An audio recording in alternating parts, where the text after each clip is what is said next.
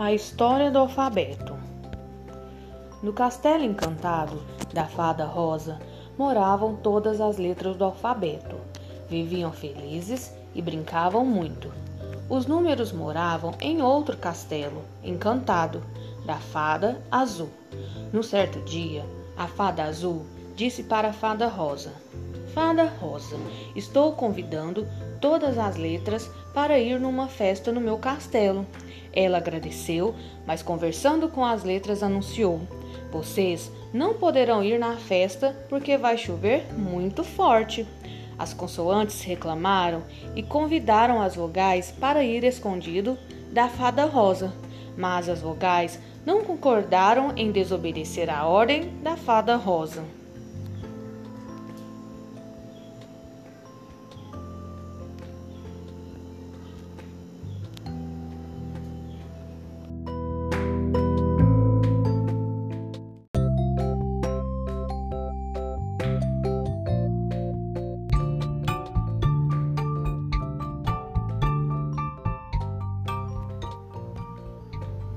As consoantes saíram escondidas e foram à festa.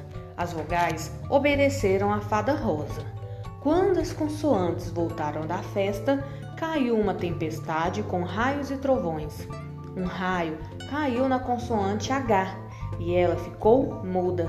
As outras letras ficaram assustadas, quase sem voz. As consoantes, ao chegarem no castelo, foram chamadas para se explicar com a fada rosa, que anunciou a seguinte ordem: Vocês nunca mais vão ter som próprio. Sempre que forem sair, uma das vogais irão acompanhá-las.